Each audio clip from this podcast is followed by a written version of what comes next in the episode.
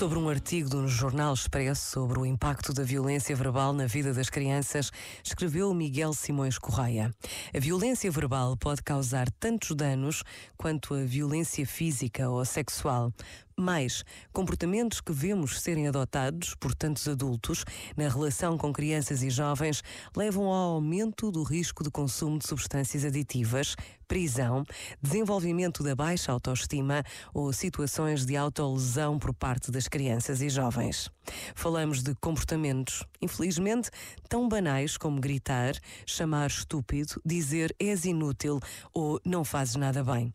A constatação de que a violência verbal é um fenómeno tão presente na relação com as crianças e jovens, à qual acresce a gravidade dos efeitos que tem neste mesmo público, deveriam por si só servir de alerta para a sociedade.